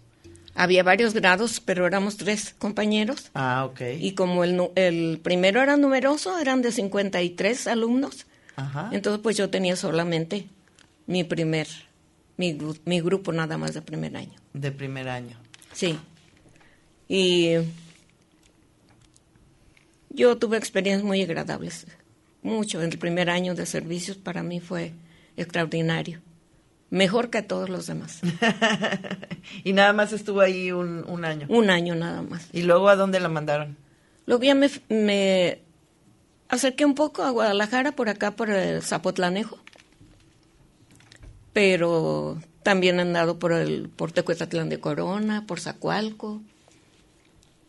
Y Maestra, y yo, bueno, también quisiera que nos platicara un poco, no está aquí con nosotros el maestro Ignacio Salas Carrillo, pero también él sí fue un gran compañero del maestro y del doctor Pedro Medina. Sí. Eh, algo, algún, algún dato que nos pudiera compartir sobre, pues, las andanzas de los trabajos como maestros rurales y sus actividades militantes también. De acerca de Salas Carrillo. Sí, algo que se recuerde, que dónde andaba. Me ha dicho que también anduvo pues por toda la República. Sí, sí. Bueno, pues como estudiantes ellos fueron dirigentes ahí en la Noma de San Marcos. Eh, Salas Carrillo fue, eh, aparte de dirigente, también estuvo en raciones y, y luchó pues para que eh, se les repartieran mm, más abundantemente la alimentación y, y, y les dieron su pre como era esperado. o sea, El pre era, un, hay que explicarle a, a, a los radioescuchas, una cantidad que le daban a cada estudiante pues para que sobreviviera, para que comprara pues sus lápices, sus, ¿no? sus cuadernos, Sí, sí. eh, algo que, que quisieran, que- aparte de la comida, ¿no? Las mujeres pues sus, sus toallitas, en fin, ¿no? Eh, eh, para- Sí, ellos, a- ellos como en, la- en los internados de normales rurales, ellos tenían alimentación, les daban incluso algo de ropa y calzado, parece ser, y ese pre era pues precisamente para lo que, expresa alguna necesidad Ujú. que ellos tuvieran, ¿verdad? A diferencia de nosotros en los centros normales, que a nosotros nos daban una beca, decían que nos ganamos una beca y nos daban un dinero mensual, con el cual pagábamos la alimentación, el hospedaje y también dejábamos poquito para nuestras necesidades más apremiantes. Y aunque usted no, no estudió en una normal rural, eh, siempre ha habido mucha unión entre todas estas escuelas, ¿verdad? Las normales rurales, las normales o las escuelas agropecuarias, como que siempre han estado unidas, ¿no? Ah, no hubo mucho contacto, que yo me diera Ah. cuenta, no había contacto con otros centros normales. Ok. Iban los de Guerrero, o así de diferentes otros centros normales regionales. Yo, en mi experiencia en aquel tiempo, no, no recuerdo de algún contacto con, con normales rurales, así, eh, Atequiza un poco, creo. Más bien eh, eh, eh, entre ellas, entonces, Sí. entre la Entre misma. Federación de Estudiantes Campesinos Socialistas de México. Ellos tenían mucho, contacto. Mucho contacto, sí, los, los, eh, nos contaba una vez el profe Casillas y cómo podían ir de normal en normal, ¿no? Y de hecho, los que eran parte del, del comité o de que estaban más metidos en la lucha, pues incluso eh, se quedaban... eh, el mismo Lucio Cabañas vino aquí a Tequiza a trabajar cuando era a Tequiza una normal de mujeres de, de puras mujeres. Eh, estuvo aquí Lucio Cabañas eh, mucho tiempo, eh, más que mucho tiempo hizo muchas visitas a Tequiza. Una de las maestras que, que me tocó entrevistar de, que- de Mezcala, pero que estudió en Atequiza, este, nos contaba que a Lucio le gustaba venir mucho a Tequiza y, y la, la relación que tenían. ¿no? Que le gustaba el tejuino. porque eh, lo que contaba el profe Pedro es en el 69, después del 68, quisi- y las normales jugaron un papel muy importante en el 68. Las normales rurales. Rurales, sí. Las normales rurales fueron parte del comité de huelga y, y se movilizaron y fueron, est- eh, estuvieron ahí a la par con los estudiantes, con los otros estudiantes. Entonces, después del 68 las quisieron desmovilizar. Hicieron varias cosas. Una es que separaron a la secundaria de la normal. O sea, se estudiaban seis años seguidos, estaban, estaban juntas. La secundaria eran tres años de secundaria y directo pasaban a hacer tres años de normal. Y entonces eh, y, lo que hicieron fue que separaron, con el pretexto también decían que las más grandes influían a las más eh, eh, chiquillas, y entonces separaron, hicieron este movimiento y además eh, cambiaron todo. Por ejemplo, Atequiza era una normal de mujeres, en donde estaba su secundaria y su normal. Entonces, a las que estaban en secundaria las mandaron a otro lado. No me acuerdo exactamente a dónde, pero a las que estaban en, la normal las mandaron a Teteles, Puebla. A la normal de Teteles, Puebla. Entonces simplemente les mandaron un telegrama a sus papás que decía, si usted quiere que su hija siga yendo a la normal, pues tiene que mandarla el próximo septiembre a Teteles, Puebla. Y entonces, y, y, y la normal de Atequiza se convirtió en normal de hombres. Cuenta el chisme.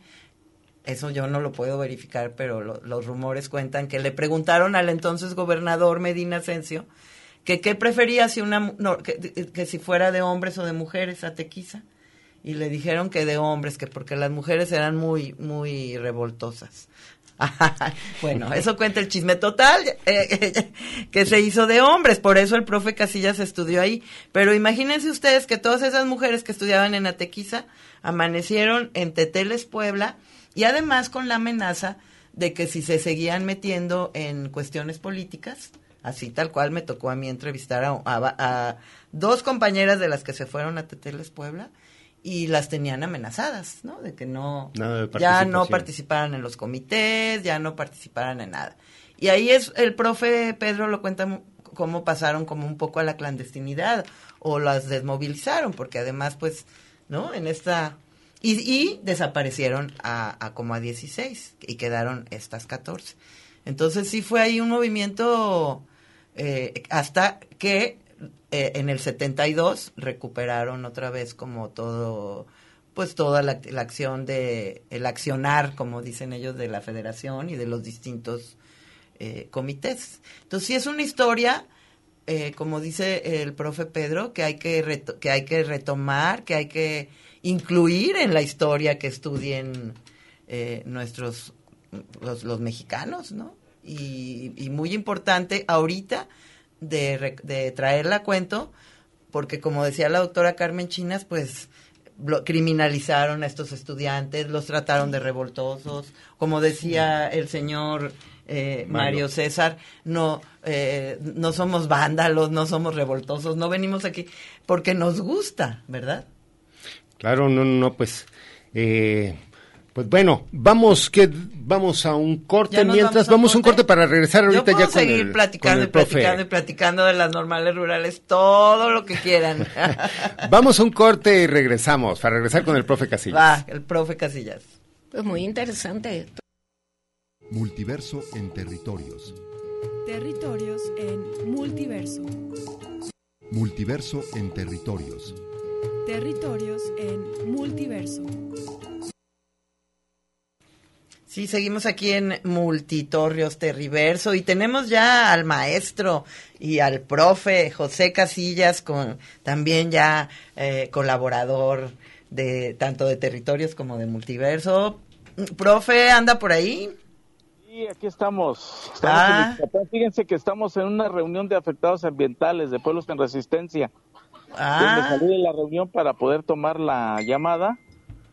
Eh, ya luego hablaremos, ¿no? No, pues qué interesante, pero bueno, eh, así nos alca- hoy vamos a hablar de, de Normalismo, de el- normalismo, pero algo a, lo- a ver si alcanzamos a hablar de la asamblea que, que también nos interesa muchísimo. Hemos hablado ya pues con con un, un el señor Mario César González, uno uh, eh, eh, Papá un- de los de los padres de los de los normalistas asesinados eh, por ya reconocido por este crimen de estado que se cometió durante el gobierno de Peña Nieto hemos visto también eh, algo de historia del normalismo rural en México en voz del doctor Pedro Medina quien nos hizo pues esta reflexión y el homenaje que se le hizo al maestro José Santos Valdés eh, con motivo Sí. del, del Sí, centenario de la. Ajá, exacto, los general.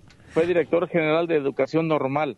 Le digo, yo sabía que también usted era clave porque usted los conoce, maestro, Y pues que, nos tienen, platique y algo. que tienen sus claroscuros, ¿verdad, profe? Claro, claro, porque primero fue activista de la FEXUN y luego fue de parte del gobierno. Bueno, pues. Así es la vida. Maestro, pues que nos hable también de su participar en las comunidades. Estamos viendo eso, la importancia que tiene el normalismo eh, para las propias comunidades, tanto rurales como campesinas. Bueno, no se trata de demonizar al normalismo rural, pero tampoco de sacralizarlo. Y creo que en muchos casos, cuando se habla de este tema, eh, eh, se sitúan posiciones así muy extremas. En realidad, las normales rurales son, fueron un proyecto del Estado mexicano para alfabetizar, para que entrar la letra, ¿no? A- aún en los, en los lugares más recónditos del país. Pero mm, debido a la extracción de clase y a la propia conciencia que luego se desarrolla en esta convivencia eh, comunitaria, ¿no? Porque fue- se crearon eh, centros de, para la formación de maestros eh, con internado tipo becario, en donde se proporcionaba alimentación, hospedaje, hasta un dinero en efectivo nos daba, ¿no? La- la- le llaman la partida de recreación escolar, el PRE, y entonces esto constituyó luego en una piedra para el zapato del Estado mexicano, sobre todo a raíz de los años 40, como ya lo menciona Margarita Robertson en su tesis de doctorado. Pero eh, las normales siguen siendo necesarias no solamente para los pueblos y las comunidades indígenas eh, o las zonas rurales marginadas, sino para el propio Estado mexicano que se ha visto incapaz de convencer a, lo- a los egresados de las escuelas formadoras de docentes a que se vayan a, los lu- a los lugares más apartados del país, igual como ocurre con los médicos en, eh, en estos momentos. Sí. Así es, eso comentábamos, ¿no? Que eh, muchas veces eh, platicando precisamente con, con el profe, eh, eh, que yo les decía, él es egresado aquí de Atequiza, la importancia es de, eh, de eso, que se vayan y que muchas veces, José, tú me decías, muchas veces estos muchachos so- son de las mismas comunidades a donde se van, ¿no? Y hablan la lengua de la comunidad, conocen eh, las costumbres, ¿no? Conocen la comunidad. Y, y por otro lado, para muchos, en, en aquella época y en esta, es la única posibilidad que tienen, en aquella época, pues, de estudiar, y en esta, o, es, o estudias, o hay regiones en que o te metes al narco Sí. o te metes a la normal rural. Evidentemente hay como dos, este, dos frentes. Por un lado, eh, estas escuelas constituyen una posibilidad de continuar estudios superiores de, de muchachos y muchachas de comunidades indígenas y comunidades rurales marginadas. Y por el otro, también eh, abren la posibilidad de que se siga prestando el servicio en estas mismas comunidades de origen, aunque a nosotros eh, no nos mandaban a las comunidades propiamente donde íbamos. Yo tuve compañeros que los enviaron a la sierra de, de Durango, o se fueron a Chiapas, o se fueron a Oaxaca, a Guerrero, eh, porque teníamos o se tenía el derecho de, tener una plaza base que eso también se perdió, o sea, se han ido perdiendo una serie de derechos en las normales rurales, una serie de conquistas, que fueron conquistas no solamente de la lucha de los estudiantados, sino luchas de, obreras y campesinas, porque estas escuelas se crearon a partir de la lucha obrera y campesina de principios del siglo XX y también y durante los años 30. Inc- e incluso hubo una normal rural tardía en, en el tiempo que se creó en el año de 1974, si no mal recuerdo, la Escuela Normal Rural de Amilcingo, de donde es Samir, de ahí de esa zona, de esa región, el, el que fue asesinado. Samir Y Flores. Antes, antes, antes había sido ya asesinado Vin Flores. Vin Flores fue uno, un dirigente campesino en el estado de Morelos eh, que impulsó precisamente la defensa de las escuelas normales. Y muchos de nosotros que fuimos de origen de extracción campesina, pues también nos sumamos, nos sumamos a ese mm, a esas luchas, ¿no? Esas luchas, no solamente como estudiantes, sino ya aún como profesores. Y, y por supuesto, yo quiero, no quiero dejar de mencionar que eh, precisamente eh, esa sordera, esa represión, eh, esos malos modos, ¿no? Del Estado mexicano de, de tratar a sus maestros y de tratar al campesinado y de tratar al pueblo, son lo que propiciaron el surgimiento de, de, los- de la lucha armada en varias partes del país, que por cierto, el, el pasado 23 de septiembre, bueno, pues se cumple un año más del asalto al cuartel eh, Madera y que ha, ha habido incluso ya reconocimientos, ¿no? De alguna gente que anduvo en la lucha armada a través del, de este premio, ¿no? De, ¿cómo se llama el escritor? Eh, que ha escrito sobre la guerrilla. Lo acaban de dar, bueno, reconocieron a Antonio Orozco Mitchell, a, a- a personas que estuvieron cercanos a vivos, que están vivos todavía, a- de la Liga, de la Liga Comunista 23 de septiembre, a José Bracho y a, y a muchos luchadores sociales que lo fueron y que decidieron tomar el camino las armas, estuvieron presos, algunos salieron amnistiados, otros estuvieron escondidos hasta que, bueno, el, el, el, el- el asunto así. Y entonces, en ese tenor, en ese camino, yo, yo lo menciono porque hubo muchos egresados de normales rurales o incluso estudiantes que participaron también en estos procesos. Claro. Y eh, José, fíjate que qué paradójico eso que dices de cómo eh, eh, las normales rurales fueron creadas primero por el Estado mexicano y, nun- y nunca se imaginaron que eh, eh, Lo se iban a, contra- eh, a convertir en esa piedra en el zapato. Pero además, por ejemplo, ahorita que decías eh, de cómo los mandaban a otros lugares, eh, eso mismo también ayudó a que se politizaran más, ¿no? A que conocieran otras otras luchas de otras regiones. Otras lenguas, otras culturas, sí. Exactamente. El mismo internado, el internado también fue pues Sí. un caldo de cultivo para la formación política, ¿no? Y ojo, fue un caldo de cultivo para la formación política, tanto para, para el Estado mexicano como para las luchas populares. Por eso decía, no hay que demonizar ni sacralizar. Eh, Enrique Olivares Santana, egresado de la Normal Rural de San Marcos, Zacatecas, fue secretario de Gobernación. Sí, no, y aquí de, Ja- de Atequiza también. Barrios, Conquitú Barrios, si no claro. mal recuerdo, debe ser egresado de Tenería, Estado de México. Sí, no, Y- claro. Y, ve- o sea, entonces no hay que sacralizar. De hecho, eh, muchas de las escuelas públicas, incluso privadas, han dado estudiantes de lucha. El propio Oseas, uno de los principales dirigentes de la liga, pues eh, fue de formación jesuita, eh, originario de Aguascalientes, que se fue luego a, a Monterrey, Nuevo León a estudiar y ahí contacta al grupo este que conocieron como los procesos. Entonces, eh, y, y ellos eh, precisamente se nutrieron, y quiero aclarar, de muchas mujeres, ¿eh? Hubo muchas mujeres en estos procesos. Eso muy Este, importante. Eso es muy importante y ustedes lo pueden ver ahora con la reproducción de algunos documentos del periódico Madera o lo pueden revisar en los libros, ¿no? En los últimos libros que ha publicado eh, el- La Casa del Mago de Mergildo Holguín. Eh, y ahí se van a dar cuenta, las mujeres del mar, por ejemplo, se acaba de publicar un libro que se llama Las mujeres del mar, o sea, el- del movimiento de acción revolucionaria. En, en fin, eh, entonces, eh, y hubo otra gente que tomó el camino del Estado, ¿no? Pues que tomó sí. el camino, así es, aquí mismo en Atequiza, me da vergüenza a veces encontrarme algunos compañeros que fueron muy de lucha, muy, muy entrones, pero que ya como profesores han- eh, su trabajo más bien ha estado del lado del charrismo sindical, al lado del- Pues sí. de la cúpula del CENTE, del CENTE con ese.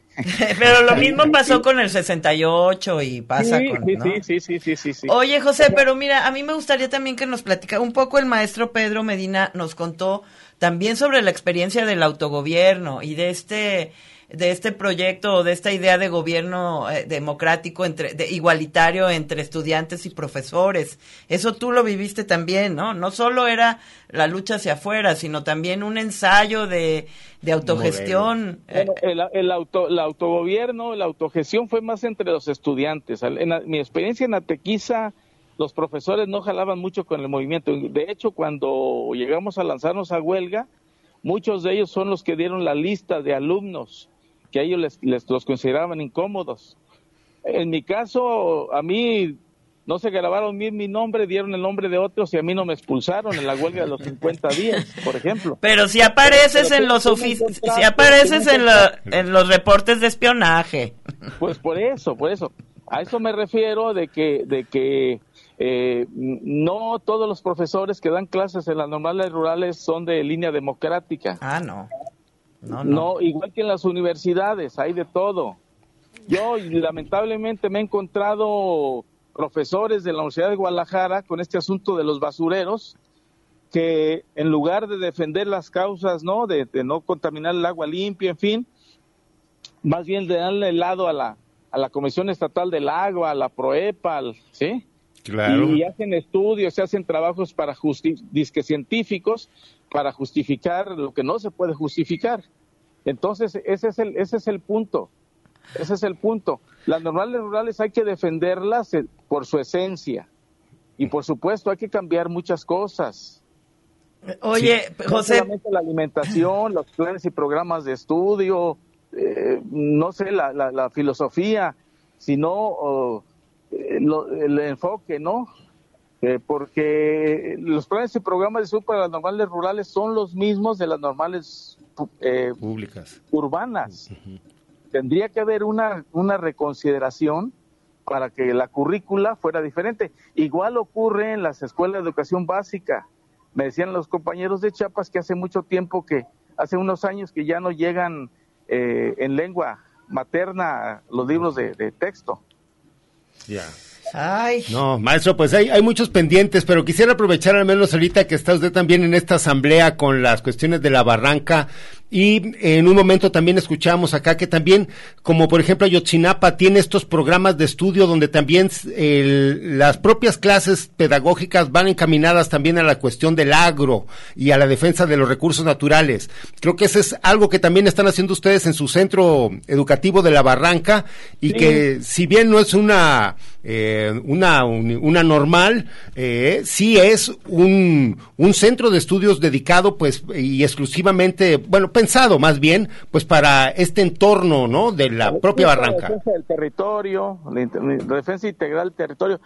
Mira, efectivamente, los planes oficiales de los eh, planes y programas de estudios oficiales en las normales son los del Estado, las normales rurales.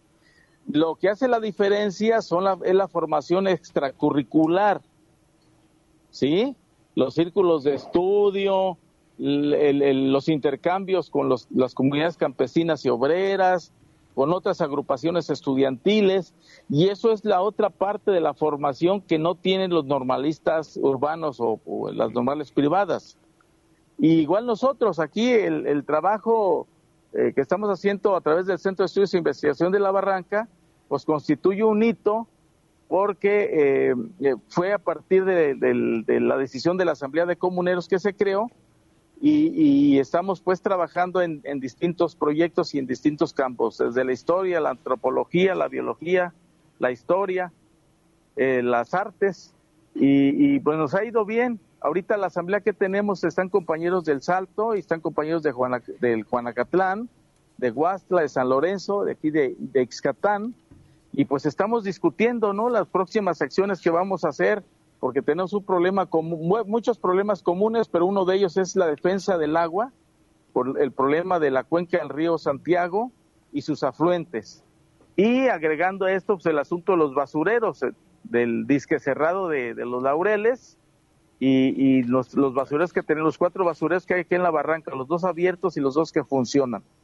Y entonces tenemos este cosas en común y, y vamos a discutir, de hecho, hoy alguna acción o alguna otra cosa, pues porque no basta con que nos presentemos a foros, con que hablemos en por las redes sociales, con que mandemos oficios. Mm, Yo soy de la idea, y eso bueno, lo aprendimos en las normales rurales, que es que hay que movilizarnos, es la idea de la movilización. Y en la misma gente, ¿no? También yo lo he aprendido en mi militancia de muchos años. pues Ay, pues un abrazo a los compañeros del Salto, un abrazo a Iscatán y ya, ya sé, yo ya sé, ya, aquí lo digo al aire públicamente que nos estamos tardando para ir. Eh, a, a- a darnos una vuelta. a darnos se una se vuelta. nos pasaron los tastuanes Se de nos hace- Bueno, pues sigue habiendo. Ahorita estamos en- con un curso de herbolaria, una, una sesión por semana, y pues bueno, si, si gustan, pues este, aquí los vamos a esperar. Y además, y ahorita la barranca parece como si anduviera, dice acá un pariente de Berta, parece que uno anda en el, el, el cañón del sumidero. Mm, Sí, fíjense que ahorita estamos en un clima cálido, húmedo, y están los tiempos de la floración de las mariposas, las avispas, las aves. No, sí, pues- ahorita es un, un momento muy, muy importante. No, pues como siempre, maestro, muy agradecidos y pues salúdenos, como dice la doctora Margarita, a todos los eh, compañeros que se encuentran reunidos allí. Sé que conocemos algunos por, por todo su trabajo. Y maestro, pues estamos en contacto, muy agradecidos y pues felicitaciones también por todo ese trabajo que realizan acá. Larga vida, buenas tardes. larga vida a Ceiba. Claro que sí. Un abrazo. Gracias. Pues ahí estamos, la maestra Rufina. También usted sí conoce también Iscatán, ¿no? Sí, sí ha ido acá para la barranca, sí, ¿no? No, no, he ¿No le ha tocado? No me ha tocado. Uh, Ah, se ha no le ha perdido los espejos. Oye, y aquí la, la eh, María Gracia, que también conoce Iscatán, ella, eh, aquí va su comentario, dice, AMLO hace un argüende porque a su hijo le dicen gordo. Al decir que los padres de Ayotzinapa están movidos por los conservadores, pone de manifiesto su vinculación al Estado que desaparece estudiantes. Eh, y comenta también que la Sociedad del Roble de Juanacatlán, conformada entre otras personas por varios maestros egresados de Atequiza, se dedica a restaurar el bosque de Juanacatlán eh, ante la grave contaminación ocasionada por las empresas eh, capitalistas. Así es que un abrazo a, a María Gracia. Y que- también se comunicó Selene Tapia, que nos está escuchando, manda saludos. Ah, saludos. Saludos, Selene. Selenita. Y creo que ya nos tenemos que ir al último corte de estación. Eh, Agáchense porque ahí viene. ¿Ahí viene el corte? Sí. Bueno, nos, nos vamos a un corte y volvemos. Multiverso en territorios. Territorios en multiverso. Multiverso en territorios. Territorios en multiverso. Sí, seguimos aquí en Multiverso y Territorios juntos por Ayotzinapa a los ocho años de, de que se re- pasó esta de- desaparición forzada, como ya podemos eh, mencionar, porque ya está la evidencia eh, de la participación del Estado, de la participación de, de los diversos órdenes de gobierno, de la participación del ejército, de la participación de la policía. Entonces esto ya es un crimen de Estado, ¿no? Un, un crimen de lesa humanidad, como lo mencionaba la doctora Carmen Chinas. Y tenemos otro testimonio, Arturo. Vamos a escuchar estas palabras de una madre de también un estudiante desaparecido. Por favor.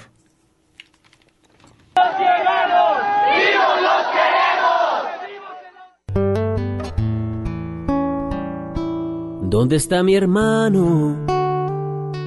El que te llevaste, el que condenaste, porque protestó. Ayotzinapa, un caso como de muchos que ha marcado a las comunidades originarias, al país y a Latinoamérica. Pero ¿por qué seguimos hablando de los 43 estudiantes de Ayotzinapa? ¿Dónde está mi hermano? ¿Dónde lo dejaste? Al decir la palabra Ayotzinapa, es hablar de una herida de los padres y madres. Para sanar la herida se necesita encontrar la justicia. Pedirlo no debería ser tan cansado ni tan difícil si en nuestro país se escuchara la voz de los campesinos y campesinas. Aquellos que van por las calles oscuras buscando una luz que ilumine la esperanza. Han pasado ocho años de desgaste emocional y física, de los que salen de sus hogares y caminan bajo el sol y la lluvia y los cielos tristes. El 26 de septiembre sucedió todo lo peor. Fuimos todos agredidos con armas por el gobierno opresor. Oksaban mechon sapalawanika nostime kampana chunga kaske Ontajomet quintachilan toconewan, ontlastole tlen piatajuamen. Mi nombre es Cristina Bautista Salvador, madre de Benjamín Asensio Bautista, uno de los 43 normalistas de Ayotzinapa que fueron desaparecidos el 26 de septiembre de 2014 en Iguala Guerrero. Somos de la comunidad del Peyecancingo de las Montañas, municipio de Abacutzingo Guerrero. Quiero comentarles que nuestro caminar ha sido muy difícil como madres y padres que esto caminar a ocho a casi ocho años a unos días que se cumpla pues hemos perdido eh, nuestros compañeros sin sin saber la verdad sin alcanzar la justicia. Eso nos ha pegado también como madres y padres porque pues es un compañero de lucha, una compañera y así pues muchas mamás y papás andan enfermos y todo, pero pues aquí seguimos porque necesitamos saber de nuestros hijos qué pasó con ellos, qué pasó realmente esa noche del 26 de septiembre de 2014 y pues vamos a alcanzar la verdad, eso es lo más, lo más que queremos, deseamos que sea justicia y que se castigue a todos esos responsables que cometieron de desaparecer a, los 43 normalistas de Ayotzinapa, asesinar a tres normalistas, tres civiles, unos dejando heridos y uno dejando en coma y todavía no despierta Galdo Gutiérrez Solano y pues es que no podemos estar con los brazos cruzados, que no, que no se avanza con las investigaciones, que el fiscal general de la República no quiere este hacer las órdenes de aprehensión. Entonces, pues tenemos que estar ahí exigiendo y nosotros quisiéramos que ya nos dijeran a dónde están nuestros hijos, a dónde los dejaron, por qué se los llevaron, Queremos esas explicaciones como madres y padres y pues no nos vamos a rendir, tenemos que seguirle. No es fácil decir ocho a, casi ocho años en pie de lucha, pues hemos sufrido, hemos este dejado a nuestras comunidades porque no todos somos comunidad todos juntos de diferentes lugares que son de Costa Grande, Costa Chica, de Morelos, Oaxaca, Tlaxcala, de la montaña alta, porque no podemos ir a nuestras comunidades eh, que nos hace falta un hijo. Eh, seguimos aquí porque extrañamos a nuestros hijos y queremos ver de vuelta, porque vivos se los llevaron y vivos los queremos. Estaba por todos los caídos, por los desaparecidos, porque aunque es duro el camino, no nos damos por vencidos. Vivos se los llevaron y así los queremos vivos. Ayotzinapa, la voz de la gente indígena que siembra la libertad para que el pueblo se levante y permanezca la lucha. Pues, este sentimiento no lo podrán apagar. Esta es una producción de Radio Guayacocotla, La Voz Campesina en la Sierra Norte de Veracruz. Agradeciendo el trabajo que nos mandaron los compañeros de Radio Guaya, esta producción pues dedicada también una el testimonio de una mamá de los 43. Muy clarita la mamá. Sí, muy, muy, híjoles, qué difícil. Yo pienso que, y mira, nos manda aquí un mensaje de Margarita Sierra, le mandamos un abrazo. Eh, este, domingo se juntan las bordadoras por la paz en el Parque eh, de la Revolución, en el Parque Rojo, eh, y lo dedicarán a la desaparición a Yotzinapa. Y ella nos dice la desaparición forzada, como dice la doctora Chinas, resume todas las malas prácticas. Y yo estaba ahorita pensando que, bueno, no hemos tenido información, Arturo, de que, eh, de que vaya a haber una marcha en Guadalajara. Yo estoy buscando. y pues lo que yo pienso no. es que no nos eh, eh, detengamos por eso, ¿no? Como dice el profe Casillas. en este caso, por ejemplo, las bordadoras lo dedican a Yotzinapa. Yo tengo clases el lunes, ese día voy a estar con mis alumnos. O sea, como que cada quien, desde donde estemos, eh, es importante que no olvidemos, que no solamente no olvidemos este crimen atroz de Estado, sino que em, hagamos todo lo posible porque no vuelva a suceder y hagamos todo lo posible por aportar a la presión de que se haga justicia, ¿no? De que no se quede así la cosa y de que, y- pues por lo visto, como lo decíamos, no hay gobierno que no se tope con pared a la hora de eh, llegar al ejército, ¿no? Y tenemos también, desgraciadamente, desaparecidos entre la propia comunidad universitaria de la Universidad de Guadalajara. Eh, recordemos que en algún momento se han acompañado las, las luchas eh, de otros estudiantes desaparecidos de otras escuelas también en Jalisco. Y El- no olvidemos. CAP, los tres estudiantes eh, cine. Y no olvidemos que Jalisco es uno de los estados que encabezan las listas de personas desaparecidas en el país, así que creo que eh, pues hay que solidarizarnos con todos estos movimientos y como menciona también el profe Casillas, pues eh, eso es algo que también se lo aprendimos a partir de ver a estos jóvenes de las normales rurales. Y bueno, maestra, ¿con qué nos despedimos? Eh, ¿Con qué se quiere despedir el día de hoy? Eh, No, bueno, no, pues eh, la fecha es memorable. Me siento honrada por estar aquí con ustedes. Eh, eh, le da una tristeza, pues, pensar en todos los, estos sucesos, como el gobierno se ha prestado a, desaparecer a nuestros estudiantes que son el futuro de México, una- un bastión para el desarrollo y el progreso del país y que se coarte de esa manera su vida. Quiero mencionar que la maestra Rufina es también habitante en agua de la comunidad de Chacala, allá Cabo en Corrientes. Cabo Corrientes. Bueno, en Chacala, allá en la comunidad de Cabo Corrientes, de Chacala, en el municipio de Cabo Corrientes, Jalisco. Exacto. Sí, no van a creer que es Cabo, Co- que es Chacala, Nayarit, porque se confunde muy fácilmente. En la montaña. En la montaña. Bien. Pues siempre es un honor tenerla aquí, maestra Rufina. Y pues nos vamos, Arturo. Muchas gracias. No, pues al contrario, hoy es también. Gracias a Eduardo Nava, a- Alex también Coronado que está ahí ya en los también. controles. Eh, gracias también a nuestra compañera eh, García, Itzel García, que está allá afuera. García. Muchas gracias también. Eh, oigan, y des- también acompañamos el dolor y el sufrimiento de, la- de los sismos de esta semana. Ah. También, digo, ahí se juntaron, estuvo dura esta semana. Estuvo dura esta semana, exactamente. 19 de septiembre del 85, del 2017 y del 2022. Sí, y aquí en Tecomán y en Michoacán hay muchas Así es, afectaciones. pues ya nos vamos. Agradecemos al público su amable atención. Sigan en Radio Universidad. Gracias. Territorios. Territorios. Territorios. Voces vivas del color de la tierra.